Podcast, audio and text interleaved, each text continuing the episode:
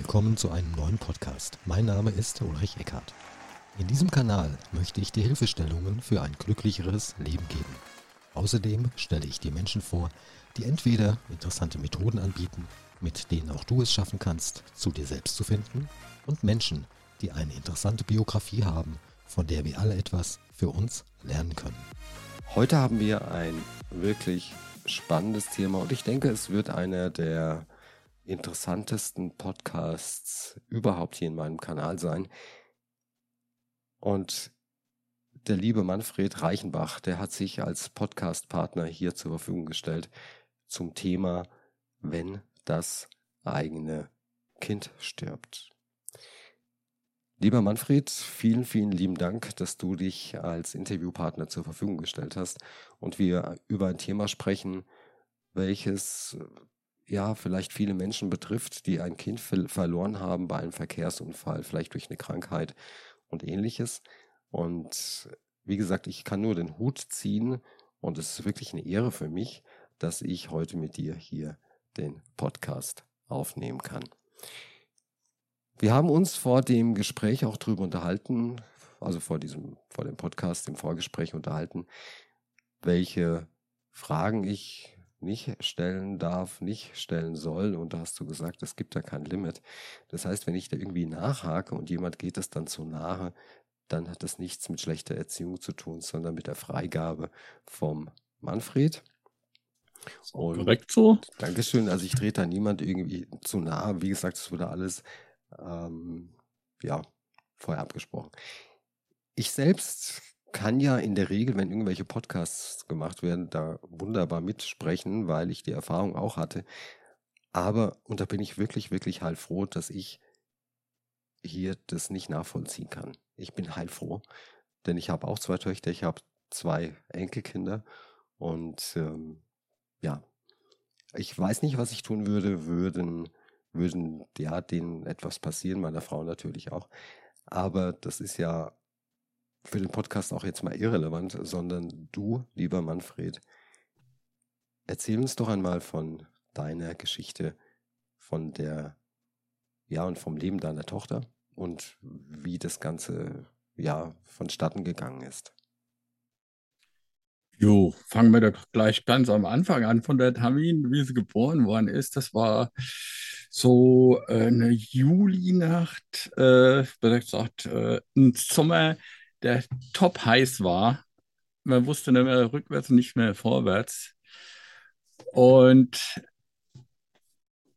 am Abend, als es dann so weit kam, dass sie geboren wird, äh, waren wir im Kreissaal und es gab draußen auf einmal Sturm, Hagel, Gewitter, alles, was dazugehört, mit Blitzeinschlag und alles. Und das suchte sie sich raus, um geboren zu werden. Das war so eine richtige absolute Hexennacht. Und so war die Kleine auch so ein bisschen. Ich habe sie noch gebadet und nach eben in die Ruhe gegangen. Ich hatte auf dem Bauch liegen. Dachte, jo, jetzt hast du da ein neues Wesen auf deinem Bauch liegen. Auf einmal hörte ich nur, wie sie tief Luft holte. Im nächsten Moment schwebte ich so 30 Zentimeter über der Liege mit ihr auf dem Bauch, weil da Hunger, also wird mal kräftig geschrien. Das ist ja die erste Macht, die wir haben. Also so ging das los mit ihr. Sie wusste genau, was sie wollte. So ging es auch weiter. Gut, äh, Frankfurter Raum ist etwas schmutzig in der Art. Sie hatte Neurodermitis. Und das haben wir später dann auf die Reihe gekriegt, auf alle Fälle. Sie erkundete erstmal kräftig die Welt und dazu kam es dann auch, dass sie irgendwann auf die Beine kam, hat sich am Sessel festgehalten, sah ein Glas Wasser auf dem Gegenüber und hat da sich überlegt, wie kommt sie jetzt von dem Sessel an das Glas Wasser? Der Abstand war doch ein bisschen groß. Hm, guckt sie mich an, hat in der einen Hand den Lutscher, in der anderen Hand äh, sich am Sessel festgehalten. Das geht so nicht. Und irgendwann kam ihr die Möglichkeit, ich nehme den Lutscher mit beiden Händen an die Hand und wackel, wackel, wackel an den Tisch, ans Glas. Da am tiefen Schluck Wasser, schaute mich an und war super drauf. So nach dem Motto, im Leben kann man doch viel erreichen. So ging es auch noch später weiter mit dem Fahrradfahren. Fahrradfahren, erster Tag, wer kennt das nicht? aufs Fahrrad auf die Nase fliegen und reißt drei, vier Mal, aber aufgegeben wird nicht. Am nächsten Tag wieder drauf und auf einmal lief es. Also wir dürfen auch gerne manchmal über manche Dinge schlafen, weil um die Kurve fahren funktionierte da auch noch nicht. Und dann ging es wieder los am nächsten Tag um die Kurve und juhu, und wieder was erreicht. Und äh, das, glaube ich, ist auch, was viele verlieren im Leben. Äh, das Versuchen und Trial and Error und das auch über mehrere Tage zu ziehen und nicht gleich beim ersten Mal aufzugeben. Dürfen wir uns mitnehmen. Auf alle Fälle sie kämpfte sich so immer durch alles durch, immer wieder neu erkunden und auch im Schwimmbad ins Wasser hüpfen, mal untergehen. Gut, vorbei springt hinterher und holt sie wieder unten hoch, weil sie konnte halt noch nicht schwimmen. jo, jetzt gebe ich dir gar keinen Raum, was zu fragen. du, ich musste auch nichts fragen, weil ich höre da ganz, ganz gespannt zu. Und ja, Kinder, wenn man Kinder beschreibt, ich habe ja, wie gesagt, auch äh, zwei Töchter und zwei Enkelkinder. Und das ist halt immer wieder faszinierend für Eltern, wie die Kinder sich entwickeln, auf welche Ideen die kommen. Ich wollte am Wochenende, wollte ich meinen Enkelsohn ein bisschen auf die Schippe nehmen, ein bisschen mit einem Zaubertrick veräppeln und der hat das mit seinen paar, zwei Jahren gleich, zwei Jahre, ja, hat er gleich durchschaut. Entweder war der, war der Zaubertrick so schlecht von mir, dass es alles zu spät war, oder das Kind ist einfach intelligent, ja. Aber es geht ja gar nicht hier um irgendwelche Fragen oder ähnliches von mir, sondern wie gesagt, du bist ja mit deinem Thema, mit deiner Biografie, bist du ja ganz, ganz klar im Mittelpunkt dieses Podcasts. Und ich glaube, ich wäre da nur so ein Störgeräusch. Das glaube ich nicht. Und wenn du Fragen hast, hau ruhig rein. Die Menschen haben ja auch manchmal Fragen und das wäre dann auch vielleicht auch deine Frage. Auf alle Fälle leider lief das mit unserer Familie nicht so, wie, wie man sich das manchmal wünscht. Und es gab eine Scheidung. Dann lebt sie, äh, hat sie erstmal mit ihren zwei Brüdern gute zwei Jahre bei mir gelebt, bis dann äh, gerichtliche Entscheidungen kamen, dass sie doch zur Mutter sollten. Okay, dann äh, ist er halt in den Kölner Raum gezogen zu ihrer Mutter. Aber wir haben immer noch guten Kontakt gehalten, wir zwei. Und eines Tages kam er zu mir und sagte, Vater, du hast doch äh, Ahnung von Psychologie. Ich meinte, ey, wieso kommst du jetzt auf die Idee? Weil ich habe in der ganzen Zeit überhaupt nichts mit Psychologie oder sonstiges getan. Ja, ich, früher war das so ein Ding, wo ich hin wollte, habe es aber aufgegeben, weil so äh, während des Studiums bei mir, da so gab es so ein Ding, Ausbildung der Ausbilder mit Psychologen und mit denen habe ich mich kräftig in den Haaren, weil die waren noch der Meinung, es war wäre alles anerziehbar und ich war der Meinung, es wird auch einiges über Hormone und Gene und so weiter doch in der Psyche verändert. Heutzutage out of state. Damals war ich im Widerspruch mit den Zweien. Wäre ich nur dabei geblieben. Aufgrund dessen habe ich leider meine Leidenschaft eigentlich aufgegeben, die aber anscheinend immer noch in mir weiter brodelte, was meine Tochter bemerkte. Und die sagte, du, ich habe daneben Seidenschmerzen. Und jeder meinte, das wäre psychosomatisch bedingt und überhaupt und sowieso. Und ich kannte wiederum meine Tochter, wie sie ist, mit ihrer Art. Ich meine, weißt du was? Jetzt gehen wir mal zu meinem Arzt. Ein Ultraschall gemacht bei ihr. Ja, da könnte was sein, man weiß es nicht. Man munkelt nur, ich gemeint, weißt du was, bevor wir zu Schmidt gehen, gehen wir jetzt zu Schmidt. Wir haben hier die äh, Uni Heidelberg vor der Haustür. Und äh, das ist eben europaweit eine führende Intuition, was Geschwüre, Krebs und so weiter angeht. Sind wir dahin, da auch nochmal ein CT gemacht und, und, und. Ja, da könnte was sein, äh, eine Zyste oder was, können wir drin lassen oder rausmachen. Haben wir uns nur beide angeguckt, was keine Miete zahlt, fliegt doch raus, oder? Jo. Zwei Wochen später in die OP. Das Ding rausgeholt worden, nach der OP bin ich zu ihr, habe sie gerade besucht. Da kamen so drei Waisen ins Zimmer rein, der eine schön mit Bart und so weiter und alle aber irgendwie keine gute Miete in dem ganzen Spiel. Bis sie dann mal mit der Sprache rausrückten, haben gemeint, wir haben da leider was gefunden, Krebs, und wir müssen noch mal schneiden, damit wir alles rundherum rausholen können. Und Okay. Wie alt war deine Tochter damals? Da war sie 18. Okay, und wann, Also 19, besser gesagt, dann 19 schon. und wann hat Ja. sie denn gemerkt, dass da was nicht in Ordnung ist in ihrem Körper? Es äh, muss ein ganzes Jahr sich gezogen haben, bis sie da zu mir gekommen ist, weil sie hatte mehrere Ärzte konsultiert und alle so nur mit Hand, Hand äh, auflegen und machen und tun. Keiner hat sich mal die Mühe gemacht, überhaupt einen Ultraschall oder sonstiges zu machen, sondern alle, ach, das ist psychosomatisch bedingt, so nach dem Motto, du hast eine, äh, Tammy hat so definiert, äh, die haben gesagt, ich hätte eine an der Birne, hat sie mir definitiv so gesagt. Das war ihre Aussage, jetzt nicht meine. Die sagen alle, ich hätte eine an der Schüssel. Aber ich kannte halt meine Tochter und ich wusste, wenn sie irgendwie Schmerzen oder sonst was hat, äh, da dürfte definitiv was sein, was dann leider halt auch so war. Auf alle Fälle, unsere drei Weisen, die standen dann da, haben äh, danach auch äh, gleich ein paar Tage später nochmal aufgemacht, das Zeug rausgeholt, was ging. Dann sind sie so ein bisschen äh, mit der Sprache rausgerückt. Äh, äh, die Hälfte von der Leber wurde mit rausgeholt und, und, und zwar Leberkrebs. Sie war mit dieser Art 100, Nummer 116 weltweit. Also keiner wusste genau medikamentös oder sonst was, was machbar wäre. Ich habe mich dann mal weiter rumgeschaut, weil weitere Informationen haben wir dazu definitiv nicht gekriegt. Ich wusste, wie der Krebs heißt und und und. Und dann äh, habe ich rausgekriegt, so nach Diagnose circa drei Jahre. Und dann sind 95 Prozent derer, die das haben, haben die Welt verlassen. Also Lebenserwartung war damals noch drei Jahre. Ja. Nur äh, jetzt muss ich sagen, Ärzte haben einen scheiß Job, gerade Uni Heidelberg, weil die haben halt hauptsächlich mit Geschwüren und so weiter zu tun. Menschen sowas mitzuteilen, macht keinen Spaß.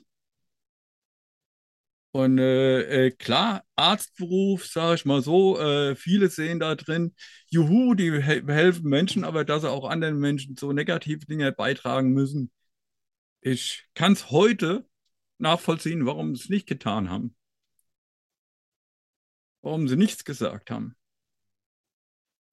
Das aber heißt, in meiner Sicht das heißt, sie haben euch nicht. Entschuldigung, die haben euch nicht gesagt, du, ähm, liebes Kind, also du hast noch drei Jahre zu leben, das haben die nicht gesagt. Das hast du dir selbst, das hast du selbst herausgefunden. Richtig, und ich muss es auch meiner Tochter selbst sagen. Ah, das war bei ihrem Bett, bin ich zu ihr, Mädchen, du hast nur noch drei Jahre. Weißt du was? Scheiß auf alles, was da die Welt rundherum um dich sagt. Leb dein Leben noch, es wird dir keiner mehr eine Minute geben. Und da hat sie ihre Liste genommen, was so für ihr Leben gemacht hat, hat sie weggeschmissen und hat angefangen, sich eine neue Liste zu schreiben. Sie wollte noch heiraten, wollte noch Disneyland Paris und noch so ein paar kleine Punkte. Das war ihr Traum. Und damit ist raus und wir haben uns auch geeinigt, medikamentöse Verabreichung, nur so weit, dass sie leben konnte, aber nicht dahin vegetiert. Weil äh, es gibt dann bei diesen Medik Medikamenten so Hand-Fuß-Syndrom, dass eben man kaum noch laufen kann und, und, und, oder dass noch in Müdigkeit dahin döst. Und das hat sie auch voll durchgezogen, immer nur so weit die Medikamente in der Menge dosiert, dass sie noch gut leben konnte, dass sie ihr Leben gestalten kann. Eine, Und so, eine Frage, wie, ja, also zwei Fragen sind es. Die erste Frage, wie hast du dich denn dabei gefühlt, als du ihr diese Nachricht hast äh, ja, sagen müssen, überbringen müssen? Und wie hat sie denn darauf reagiert? Und zwar vielleicht im ersten Moment, beziehungsweise auch die Tage oder Wochen später. jo, ich war wie betäubt. Das ist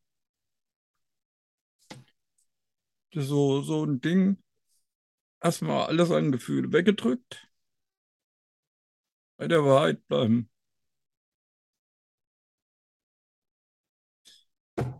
Und für sie erstmal ein Schlucken. Und wir haben immer ein offenes Verhältnis. Und wir haben auch viel diskutiert schon früher. Und sie wusste, ich äh, mache keinen Scheiß mit ihr.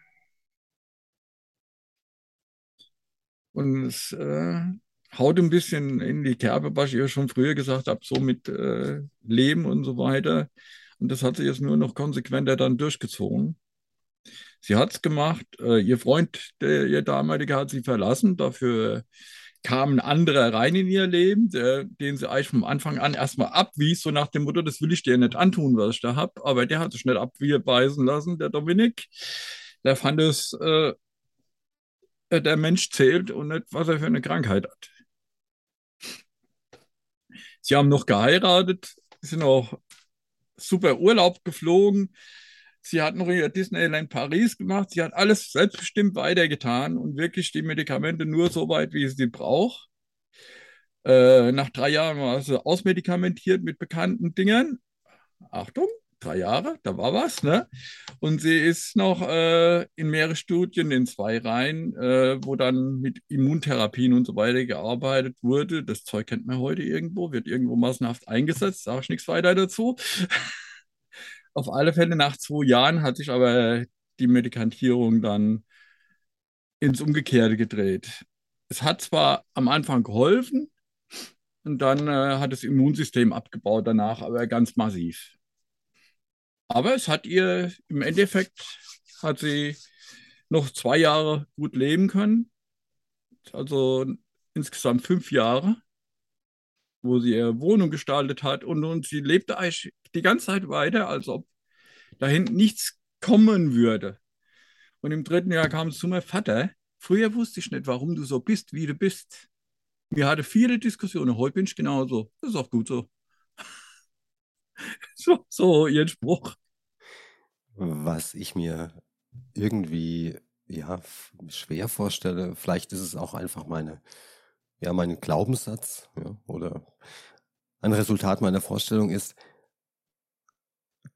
konntest du, kann man dann überhaupt noch was, kann man dann gemeinsame Momente noch so wirklich genießen, wenn man weiß, die Uhr tickt rückwärts? Hat man die Uhr, die rückwärts tickt dann nicht immer irgendwo im Hinterkopf und ja, es, die dann auch die Stimmung natürlich drückt. Oder wie war das bei dir? Wie war es bei ihr? Es ist relativ. Wie äh, es ist, glaube ich, hat mit Glauben zu tun und und und. Ja, das sind, äh, wie du schon sagst, Glaubenssätze, die da mitarbeiten, ganz kräftig. Ich bin halt so ein Mensch, es kommt nichts hinterher, also lebe ich im Hier und Jetzt.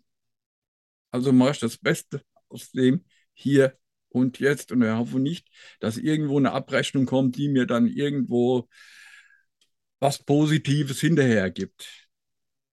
Das ist, und so hat sie auch gelebt und hat im Hier und Jetzt das Beste draus gemacht. Das Einzige war am letzten, also kurz vor Weihnachten. Sie hat gewusst, es wird das letzte Weihnachten sein. Haben wir uns noch, ihr, oh, jetzt mal Luft holen, sorry. Du, wenn du eine Pause brauchst, dann drück mir gerne die Pause-Taste, ist überhaupt kein Thema. Ah, bin wieder da. Ich musste nur mal kurz ganz tief Luft holen. Nee, da habe ich sie noch in meinen Arm genommen und sie hat gemeint, wir sehen uns noch zu Weihnachten. Und ich habe das so nicht wahrgenommen, aber habe da nichts dazu gesagt. Bin nach Hause und wirklich am 19. kam bei mir der Anruf, Tammy liegt im Krankenhaus. Sie ist an dem Tag, hat sie gemeint, du, zu ihrem Danny, Dominik, mir geht es heute schlecht, ich fahre ins Krankenhaus. Sie ist wirklich noch ins Krankenhaus gefahren, ist auf die Station hoch und ist auf der Station zusammengebrochen. In Kummer. Sie hatte dort schon alles vorbereitet. Die hatten schon, wie was zu laufen hat. Also sie war wirklich bis in die letzte Minute selbstbestimmt. Ich bin dann hier mit dem Zug hoch, mein Sohnemann hat mich noch ins Krankenhaus gefahren am nächsten Tag. Und ich habe ihr dann die Hand gehalten. Sie kam nicht mehr zu sich. Dann kamen die berühmten drei letzten Atemzüge. Die sind wirklich so. Und der letzte mit der, dem tiefen Ausatmen. So habe ich sie eben erlebt, vom ersten bis zum letzten Atemzug.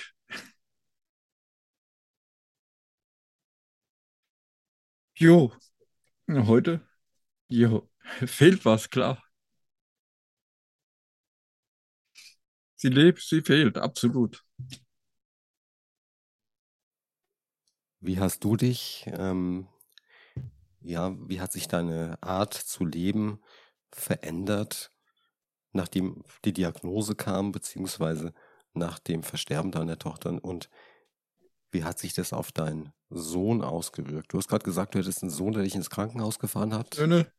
Söhne. Ja, ja, ich habe zwei Söhne.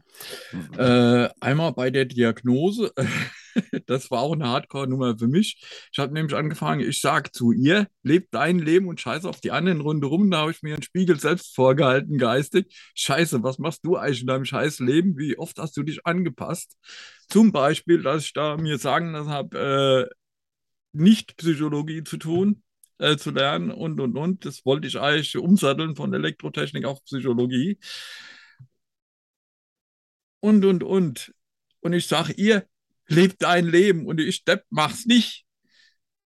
Und dann kommt sie zu mir nach drei Jahren und sagt, Papa, jetzt bin ich genauso wie du da. Ich sage, Mädchen, wenn du wüsstest, wie weit du mir jetzt voraus bist und dein Leben lebt, wo ich erst noch hin muss,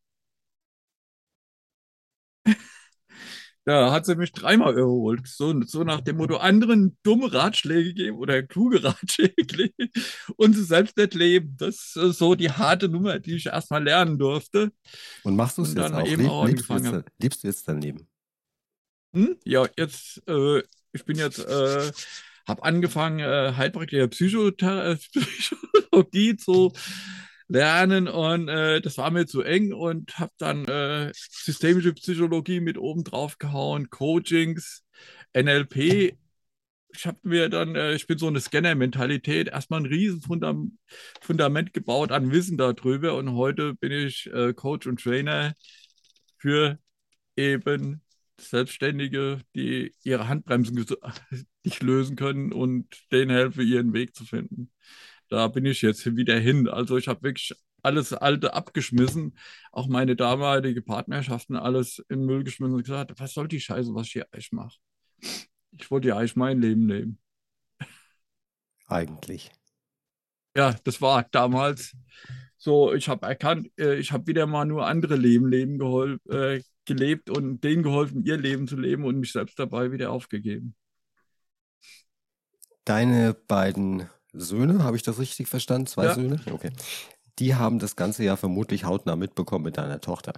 Während der Zeit, als deine Tochter vermutlich, ich bitte korrigiere mich, wenn es nicht so war, mehr im Mittelpunkt stand, haben die sich A zurückgesetzt gefühlt? Und die nächste Frage, wie sind die denn mit der Krankheit bzw. dem Tod der Schwester umgegangen?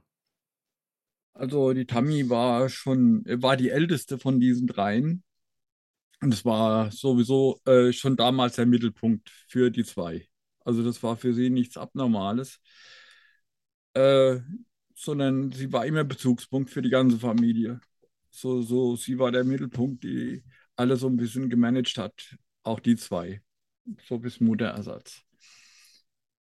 Und äh, für, nach dem Tod war es für Felix sehr schwer. Und er hat sich glücklicherweise selbst eingewiesen, bevor er Suizid begangen hat. Hätte, besser gesagt. Da war er so klug, sich erstmal selbst einzuweisen in Behandlung und sich wieder zu stabilisieren. Heute ist er wieder super gut drauf, macht seine Ausbildung und alles, aber es hat ihn richtig runtergerissen. Und Nils hat sich etwas zurückgezogen erstmal und hat auch sich selbst gefunden. Erst, äh, diese, diesen Faktor, Schwester nicht mehr da war, für beide sehr hart.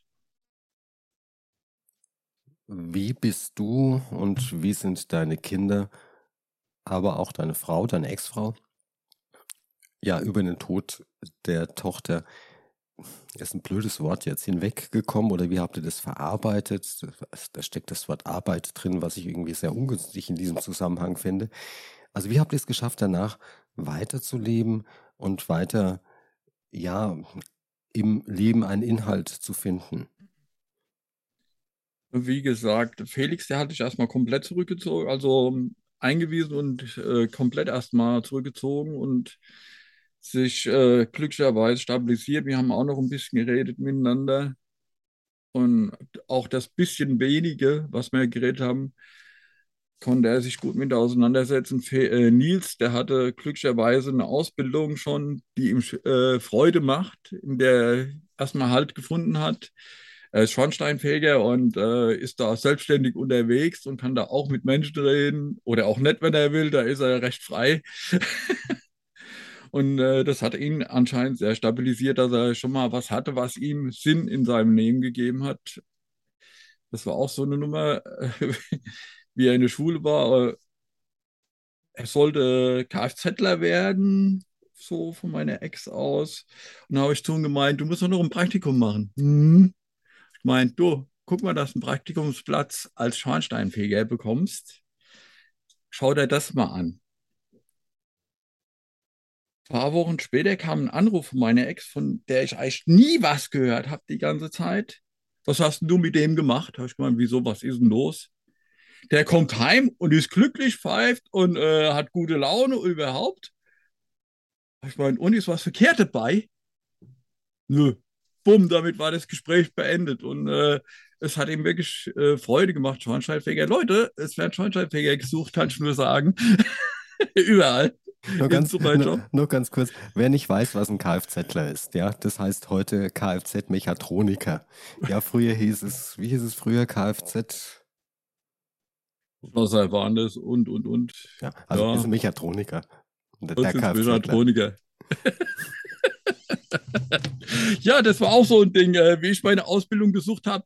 Damals waren das noch Kfz-Leute, bin ich zu den Benz nach Frankfurt an die Hauptniederlassung, habe ich gemeint, kann ich hier eine Ausbildung als Kfz-Elektriker machen? Da haben die mich angeguckt wie die Autos. So, hä? Ich gemeint, zeig mir doch mal einen, der hier in dem Betrieb Ahnung von äh, der Kfz-Elektrik und Elektronik hat. Können wir nicht. Habe ich gemeint, seht ihr, deswegen wollte ich eigentlich so eine Ausbildung machen. Gibt es anscheinend nicht. Damals gab es das noch gar nicht. Heutzutage gibt es den Job. Irgendwie bin ich ein bisschen meiner Zeit vorausgerannt immer. Wie hat sich dein Leben danach verändert, außer dass du mehr im Hier und im Jetzt lebst und du das machst, was dir Freude bereitet? Du hast dich wieder mit dem Thema Psychologie beschäftigt. Was hat sich noch verändert? Und, und, und noch eine Frage, wenn du jetzt irgendwelche ähm, du bist unterwegs beispielsweise, ja, und dann fährst nach Heidelberg und du siehst dann auf der A5 ist es, glaube ich, von Frankfurt nach Heidelberg, siehst du dann dort das Schild Heidelberg. Triggert dann das etwas in dir, dass du denkst, pff, hier waren wir schon mal, das ist ja schwierig. Oder wenn du vielleicht in einen Supermarkt gehst und du weißt, das sind die Produkte, die deine Tochter gerne ja, gegessen hat. Oder ja, Andenken, Bilder, was auch immer. Was passiert dann mit dir? Jo, äh, klar, es ist täglich, dass es da Triggerpunkte gibt, wenn ich Bilder von ihr sehe. Sie hat mir ah, so ein schönes Teil an die Wand gehängt, so mit, äh, was Leben ausmacht, mit Bildern von uns. Hat was. So, Heidelberg selbst triggert mich jetzt nicht so. Äh, so aus Frechheit habe ich mir eine Kaffeetasse mitgehen lassen, das so ein Anhaltspunkt für mich ist, ja. Aber ansonsten, äh, wenn ich bei meinem Sohn mal bin, da rennen noch die zwei Katzen von ihr rum. sie hatte zwei Katzen, die sie sich während ihrer Krankheit zugelegt hat. Die hat jetzt der Nils in Obhut, die zwei.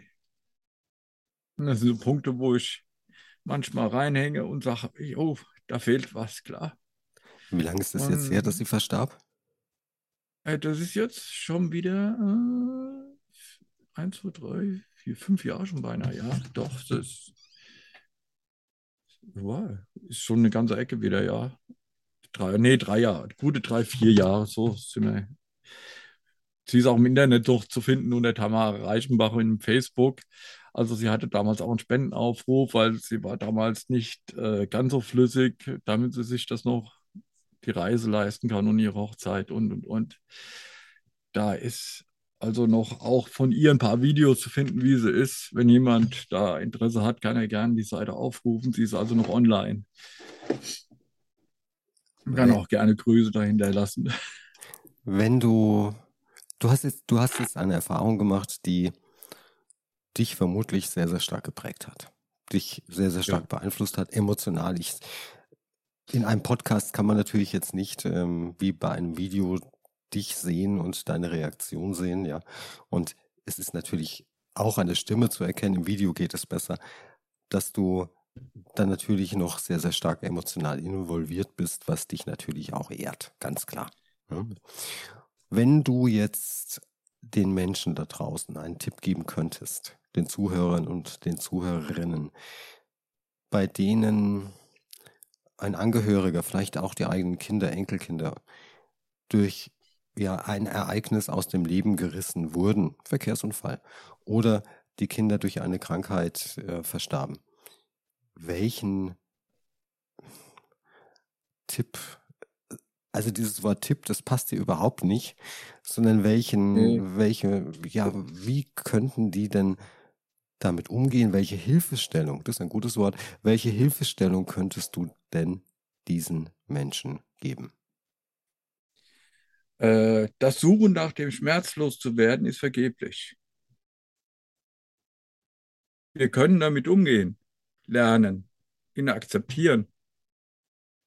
Weil ah, das ist so ein Zwiespalt. Wenn wir den Schmerz loswerden wollen, kommt dann das Gefühl, oder ich, ich bleibe mal beim Ich, äh, wenn ich den Schmerz los will, habe ich die Befürchtung, dass ich den Menschen auch vergesse. Da akzeptiere ich lieber den Schmerz, als den Menschen zu vergessen. Weil der Mensch ist so viel wert, dass er da bleibt. Der Schmerz ist also, korrigiere mich, eine Unterstützung, die Erinnerung aufrechtzuerhalten, zu erhalten. Nee, ist leider, äh, der Schmerz ist leider mit der Erinnerung verkoppelt. So wie so ein Anker. Wenn, wenn äh, der Verlustschmerz ist dann da, der Verlust der Person. Äh, es ist ja eigentlich ein Ego von mir, das, äh, den Anspruch zu haben, dass der andere Mensch da bleibt. Geht ja nicht. Ist ja auch, wenn Menschen aus der Wohnung ausziehen oder sonst was, ist ja auch schon der Verlust da, dass der andere Mensch nicht mehr für uns zur Verfügung steht. Ja, es war, ist ja, ja, nie da, dass der andere Mensch für uns zur Verfügung zu stehen hat. Das ist richtig. Das soll es ja richtig. gar nicht sein. Nur es ist halt doch ein Unterschied, ob beispielsweise meine, Groß, meine Großmutter oder mein Großvater, die verstarben nach langer Krankheit. Ja? Und da waren die am Ende ihres Lebens, waren die nur noch eine Hülle und hatten mit dem Menschen, mit, also den ich kannte, die mich auch miterzogen haben, war da nicht mehr viel über sondern die waren halt nur noch ja eine menschliche Hülle, dement und es war alles irgendwie schwierig. Ich war dann, und nicht nur ich, sondern halt sehr, sehr viele Angehörige, waren letztendlich froh, dass das Thema beendet war, weil das hat keinerlei Lebensqualität mehr gehabt. Das unterscheidet natürlich, das unterscheidet natürlich ähm, das Versterben oder der, der, der, der Tod eines jungen Menschen, der sein Leben noch komplett vor sich hat und dann durch eine Krankheit langsam wie oder langsamer, wie es bei euch war, beziehungsweise durch einen Verkehrsunfall sofort aus dem Leben gerissen wird, das unterscheidet es natürlich komplett. Meiner Meinung nach, ja. Also ich, ich, ich durfte jetzt, sie auch. Ich, ich, empfinde jetzt keinen Schmerz, dass meine Großmutter verstarb, ja, aber ich sage Gott sei Dank ist das passiert, weil das war ja keine Lebensqualität mehr. Wenn jetzt, wie gesagt, jemand aus dem Leben gerissen wird, dann ist es doch glaube ich, emotional eine komplett andere Nummer. Jo, ich glaube, ich darf mich auch nicht mit jemandem vergleichen, der plötzlich sein Kind verliert. Das ist wieder eine andere Nummer. Ich durfte sie fünf Jahre begleiten. Ich durfte mit ihr zusammen den Weg gehen. Auch nochmal eine andere Nummer. Wir wussten, es kommt. Wir wissen aber nie, wann es kommt. Und deshalb ja. kann ich jedem nur den Ratschlag geben. Wenn eure Kinder, eure, euer Partner, Freunde oder wer auch immer zur Tür rausgeht, ihr wisst nicht, ob ihr diesen Menschen am Abend vielleicht wiedersehen werdet. Versucht also, soweit es möglich ist, nicht im Streit auseinanderzugehen. Ich denke, man bereut anschließend, wenn dann wirklich ein äh, Schicksalsschlag eintritt, das, den ganze, sein ganzes Leben, warum habe ich mich damals wegen Punkt, Punkt, Punkt aufgeregt und jetzt habe ich sie oder ihn so in Erinnerung. Welchen, welche Hilfestellung könntest du den Menschen denn noch geben? Also wir sagten, der, die Erinnerung gehört dazu, ganz klar, der Schmerz gehört auch dazu. Hast du dich anschließend dann durch irgendetwas abgelenkt, wenn das überhaupt gehen sollte? Durch die Psychologie, durch Urlaube, durch Hobbys oder hast du zu Hause auf der Couch deiner Trauer freien Lauf gelassen? Jo, ich habe ihr ja das Versprechen gegeben, auch mein Leben jetzt zu leben. Äh, jetzt, äh, auf gut Deutsch gesagt, das hat mir sogar mein Überleben, dieses Versprechen, gesichert, muss ich jetzt ganz blöd sagen, weil ich hatte so vor einem guten halben Jahr Corona auch, die Hardcore-Nummer, habe hier auf dem Bett gelegen und irgendwann hat die Atmung ausgesetzt. Und jetzt kann ich jedem erstmal sagen, vergesst die ganzen Sprüche von wegen Atemnot oder sonst was. Es ist einfach nur Stille. Es ist keine Atemnot, was da immer suggeriert wird. Vergesst Und dann durfte ich mal überlegen, okay, wenn du jetzt nicht weiteratmest, ist Ende. Weil da war ja irgendwo so ein Versprechen, du machst was aus deinem Leben und lebst dein Leben weiter für sie. Also habe ich dreimal bewusst meine Atmung durchgeführt und dann setzt wieder die automatische Atmung ein.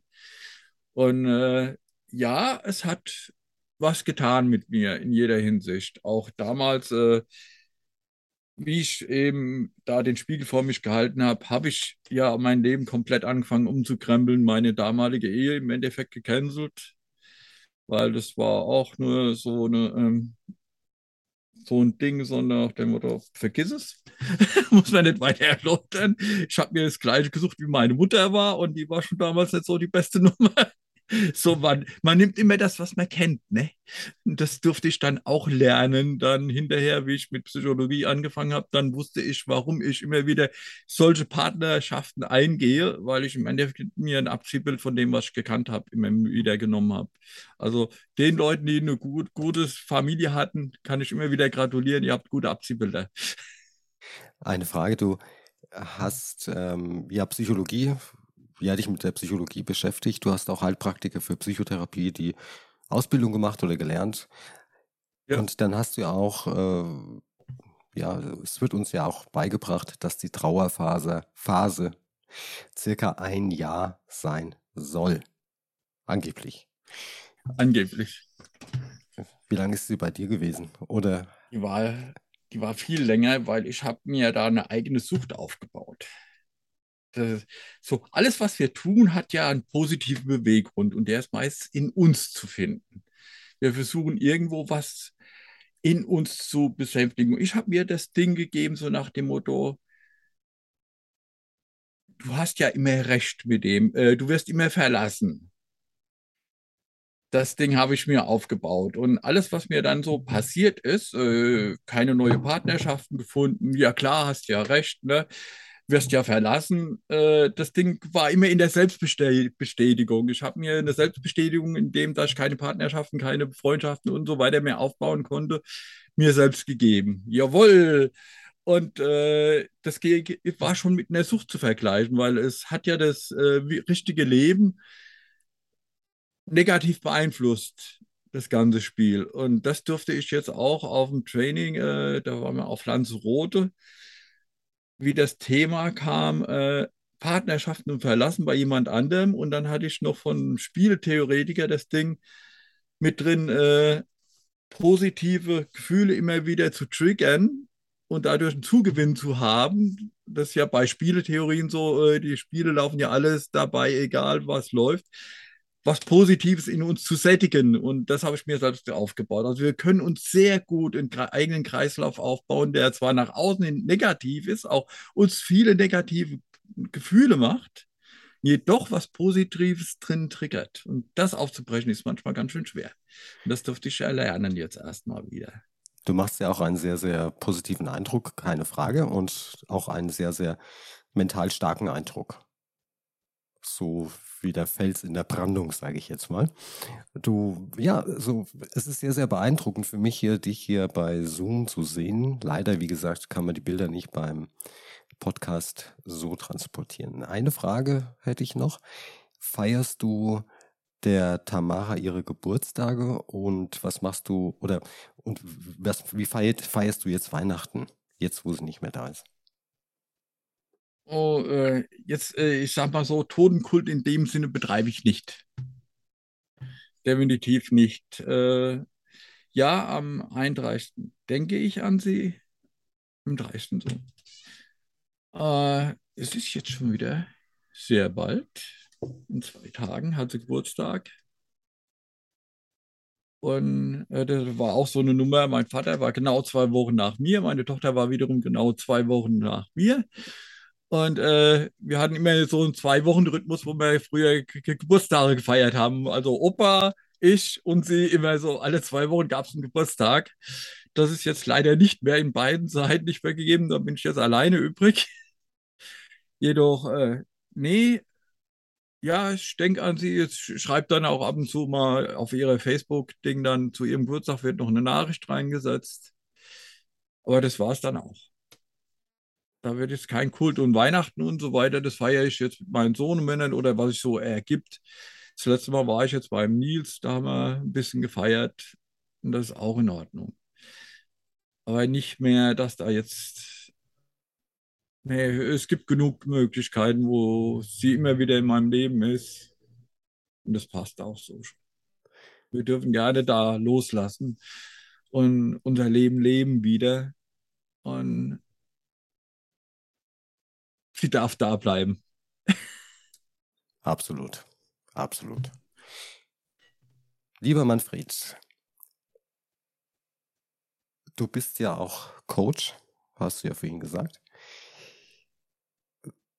Dürfte dich jemand von den Zuhörern oder Zuhörerinnen, der oder die in einer ähnlichen Situation sich befinden und da vielleicht nicht rauskommen oder Schwierigkeiten haben, kontaktieren?